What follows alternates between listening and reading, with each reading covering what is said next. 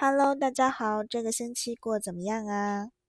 哎呀，首先要先说一声，我这个星期可过得太开心了，因为我把我这个学期所有的课都上完了，也就是说之后这段时间就不用再去上课了。然后呢，我们课其实是没有期末考试的嘛，它是需要 presentation。然后我们就只需要等到最后一个 presentation，然后完了就完了，就是彻底的完事儿了。但是现在这个阶段已经搞定了很多东西，然后最后就稍微啊补充补充，看看之前还哪有缺失啊什么之类的这些东西。但是真的真的不容易啊！我终于把大学的课程都上完了，然后也准备要跟我的大学生活说句再见了。接下来呢，也要跟在国际部工呃干的这份工作也要说拜拜了，因为呃，如果不是学生的话，就不可以再干这种校园内的工作了嘛。所以呢，趁着这个时间，我再给大家多嘱咐两句，我最近这段时间看到的呀、听到的一些事情。今天呢，最主要的来说一个问题，就是你以为的学分儿不是你以为的学分儿。这个事情是这个样子啊，很多呃国际生他是在他本地可能上啊两三年甚至三年半，马上还有一个学期就要毕业的这样一个程度，然后呢就以这样的一个成绩单想要转学转学到这个美国大学里来嘛，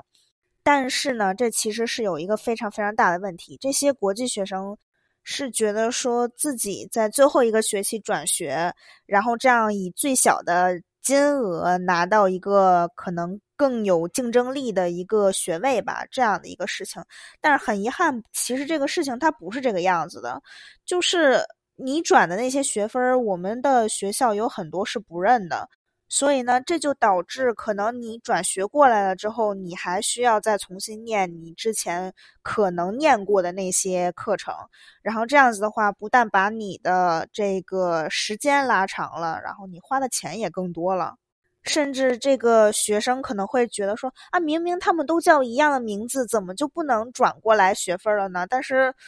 一旦这种事情发生了，我们真的爱莫能助，因为这个不是我们能管得了的事情，然后规则也不是我们制定的，是这个专业甚至是这个学院他们自己定的，我们只是按照他们的要求去来算这些学分儿，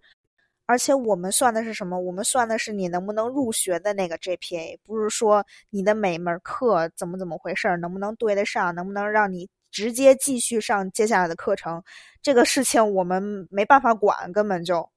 这次为什么来说这件事儿呢？就是因为我们前段时间应该不是不能说我们吧，就是其中一位呃工作人员，他前段时间遇上了一个事儿，就是一个呃国际生嘛，然后到他那儿之后就直接开始哭，因为他就觉得说他还剩一个学期，他就可以毕业了的这种。但是实际上呢，因为他很多之前的课程我们都不认，相当于是，所以呢，他就又必须重新再上一些课程。然后他就认为说，他之前上过的那些课程跟这些课程是一样的。然后就是，总之就是掰扯来掰扯去。但是没有办法，这个政策它就是这样的政策。总之呢，就是我工作也算是工作了这个挺长一段时间了吧。就是真的会有很多学生，他们可能不是很清楚具体的政策是什么，而且我实话实说啊，就是这些学校每一个学校它的政策可能都不一样，有些学校认这个课，有些学校认那个课，但是有些学校可能一个课都不认，而且我们学校不单单是不认国际生的学分，连可能外州的学分我们都不认。就是学校有一个非常明确的规则嘛，就是你要是在德州境内上过这个英语课的话，我们德州境内是有两个英语课，呃，ENGI 幺三零一和幺三零二这两节课，你要是上过了这两节课，同时拿到了 C 级以上的成绩的话，你就不需要再提交任何的语言成绩了，也就是说，你不需要再交任何的雅思、托福、多邻国的成绩了。这一个政策其实吸引了很多国际学生嘛，实际上是，毕竟对于有些学生来说的话，想拿一个比较好的托福、雅思、多邻国的成绩，确实是有点难。所以呢，这相当于是一个 Plan B 吧。当然，这个政策仅针对于在德州境内上过学校的这些同学，也就是说，必须他的这个英语课的 title 是 ENGI 幺三零一和幺三零二这两门课。我们最近有一个那个加州来的同学，他就说我上了这个英语课了，所以呢，你们就要给我 waive 掉我的这个语言成绩。但是呢，问题是我们的这个政策不支持这个情况，就是我们不认为加州他们上的英语课跟我们德州上的英语课是一个英语课，所以呢，这个英语课你无论上多少个，上什么厉害的大学的那些英语课也都不行，因为他们不符合我们的政策。还有同学呢，就去读了语言学校嘛。那这种情况也是一样的，语言学校更苛刻一些。我们只认我们本校出来的语言成绩，我不管你是德州境内的哪些别的学校，还是哪个外州的学校读出来的语言成绩，我们都不认的。实际上是，所以呢，大家一定要摸清楚到底是怎么回事儿。你要是真的很想去加州的某些啊这个大学，是吧？毕竟名声在外的那。那咱们呢就一直从加州上就好了。但是如果你要想来德州上学的话，那我真的是建议你一直都在德州上。不管你是从那种两年制的大学出来的，还是四年制的大学出来的，我们对这个没有一些硬性的要求。但是呢，就是如果你是想要在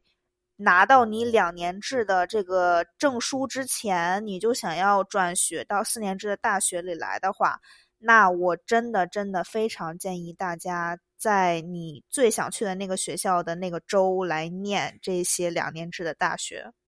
当然，其实学校还有一个政策，它是这个样子的：不管你是在哪个呃，不管你是在哪个州是两年制的大学还是四年制的大学，甚至你的 Master、PhD 的。这个学位证书，就是你有这几个学位的学位证书，也就是意味着你毕业了的话，那我们是可以给你 waive 掉你的英语成绩的。例如，A 同学在加州上了两年的两年制大学，毕业了之后呢，想要转入德州境内的一所大学，那这位同学就可以得到这个英语成绩的豁免。B 同学已经拿到了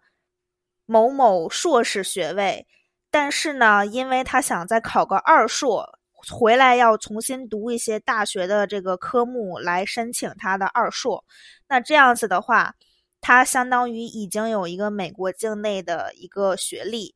然后我们也可以再给他 wave 掉他的英语成绩。其实呢，我说这么多也是希望告诉大家，条条大路通罗马嘛。就是当然，就是特别顶级的那些学校排除嘛。我们这种是吧，四流、五流、六流、七流、八流的这种这个学校，真的就是相对来说还是很容易去上的。当然，大家可以用这个方法一步一步的来接近你的这个梦校。当然，不能梦校排名特别高的那些啊，那个肯定是不行的。只是说，就是尽可能的往上爬一爬，再往上爬一爬这样的一个情况。就比如说，可能这个同学他确实他就是考试不行，他的英语成绩稀里哗啦的那种，所以呢，他拿不出来，可能将将八十分的托福没有。啊，六点五的雅思也没有，然后一百以上的多邻国也没有。如果这个同学真的说不行，我无论如何我都要出国念书，就是以这种心态下定决心说。而且父母也支持的这个情况下，我真的建议可以去试一试这个两年制的大学。大家应该之前也听说过，我身边有很多同学都是从这种两年制的大学转进来的。他们都是不但花的钱少，而且听说课还很简单。但是跟我说这个事儿的那个同学是一个。巨厉害的学霸，他到现在为止，他的 GPA 也在三点九、四点零左右。我们满绩也就四点零，所以这个同学他真的很厉害，好吗？然后，当你上两年制大学的时候，一定要跟你的辅导老师经常多聊，就是最少最少一个学期要聊一次。因为如果你是在德州州内上的两年制大学，但是你没有成功转入四年制大学，除非啊，除非你 GPA 特别特别低，但是一般情况下就是没跟自己的辅导员聊清楚，辅导员知道的转学的具体的事情，肯定比学生本人知道的更多更全。如果你不去跟他聊，一不小心你可能就毕不了业。然后，要不然你转不了学，反正一定要去跟这些人聊。在上两年制大学的时候，就会出现一个分岔口，就是你是选择上完两节英语课就直接转学到四年制的大学，还是你上完两年制大学拿一个学位证书再转入四年制的大学。所以呢，这个时候大家可以自行根据自己的情况来做个判断，然后做个选择。那对于外州上两年制的大学同学，那我就实在是不好意思，你可能得来德州再重新上一段时间的学，重新把这两门课修了之后，你再转入德州的大学四年制大学。即使你转入了这个四年制大学之后，你也要多多跟自己的这个。辅导员多多沟通，因为如果你不及时沟通的话，可能就会出现各种各样的问题，很可怕的。我跟你们讲，甚至每一位辅导员可能都要见一下，因为可能会出现他们每一个人负责的重点就不一样。那有的可能更就是注重什么奖学金那个方向的，有的呢就更注重选课方向的，有的呢就注重转学，呃。转专业、转专业方向的，所以呢，每一个这个辅导员他可能他的这个重点项目不一样，所以呢，你要是都想了解的话，那你就都得去问一圈儿。而且学校会有专门管理你 I 二零的那个文件的部门，那个地方的辅导员你也要去的，而且那边是最变化无常，哎，反正我很讨厌，实际上是。有点啥事儿就得找他们去做点什么，就是纸质工作，就让他们出具一个证明。不管你是想要那个 Social Security Number，还是你需要提前或延期你的 I 二零，或者是像我一样用 CPT 来工作，然后到未来毕业之后的 OPT。都要经过那个部门的，而且没办法省略，全部需要他们过，而且他们过的又特别慢。好家伙，一个文件能给你拖俩星期。总之呢，就是如果像我一样，可能相对来说希望问的小心仔细一点的话，那我真的每个学期都要去问一圈，每个学期都要去问一圈。还有一点就是在申请上面，大家一定要登录你自己学校给你的那个账户去看。而不是登录什么 Common App 上面去看到底怎么怎么回事儿。很多时候你上传了 Common App，但是呢，这个学校不认你上传到 Common App 里面的那些文件，比如说你的这个呃成绩单呀，然后老师的 Recommendation Letter 啊什么之类的这些东西，你一定要传到这个学校的账户里面去，而且呢，要确保他真的收到了。我真的遇到过太多太多的学生。有点自以为是了啊，就是那种，就是他觉得他发出来之后，我们就一定能收得到，但是这个问题就是我们真的会收不到，而且很多时候都有可能出现各种各样的问题，结果导致收不到的。大家作为中国人，可能名字相对来说比较清晰简单，我真的有碰到那种别的国家的那个学生，他的名字纯纯名字啊，就六个单词，一个单词至少在。七个字母以上，他的姓儿两个单词，名儿三个单词，中间名儿一个单词。那很多时候这个机器啊，它确实对不上，而且有些同学他经常他把他的那个 middle name 中间那个名字胡乱放。我真的很多时候很无奈，因为这些同学有的时候他在就是申请的时候他没有他的中间名儿，然后或者说他的这个名字总之就是乱的。然后呢，在他的这个成绩单上面又出现了他全全的那种全名，就导致首先机器它是匹配不了的，人工有的时候也很困难。这就是为什么出现了同学觉得说他都把成绩发出去了，是吧？还向这个学校花钱买的这个成绩单，学校给他发出去了，那为什么我们收不到呢？他们就觉得是我们的问题，但其实不是。很多同学，你申请的时候，你怎么申的？你成绩单上什么名儿？怎么排的？你的申请上面就要怎么写。我觉得我需要提示一下，就是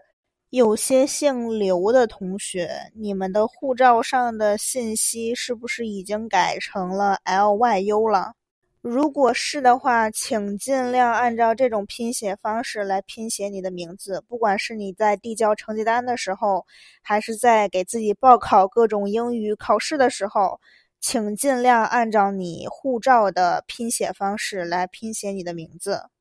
我知道每年申请季大家都很不容易嘛，希望拿到自己的 dream offer，所以呢，就是在这些小的地方。就千万一定要注意了，千万不能因为这种小的问题，结果失去了自己的梦校啊！是不是？我今天真的是套了箱底儿了。作为一个站在学校角度来聊这个话题的人来说，我觉得已经把这些东西几乎是聊透了。当然，还有一点就是每个学校跟每个学校它是不一样的。可能你听我说这个学校啊，这样这样这样这样，到你那儿可能实践上它一定是会有细微的差别的。每个学校都是特殊的，就像你一样，每个人都是特殊的。所以呢，请严格按照你自己想申请的那些学校的规则来申请，好吧？今天就到这儿吧，拜拜，我们下期见。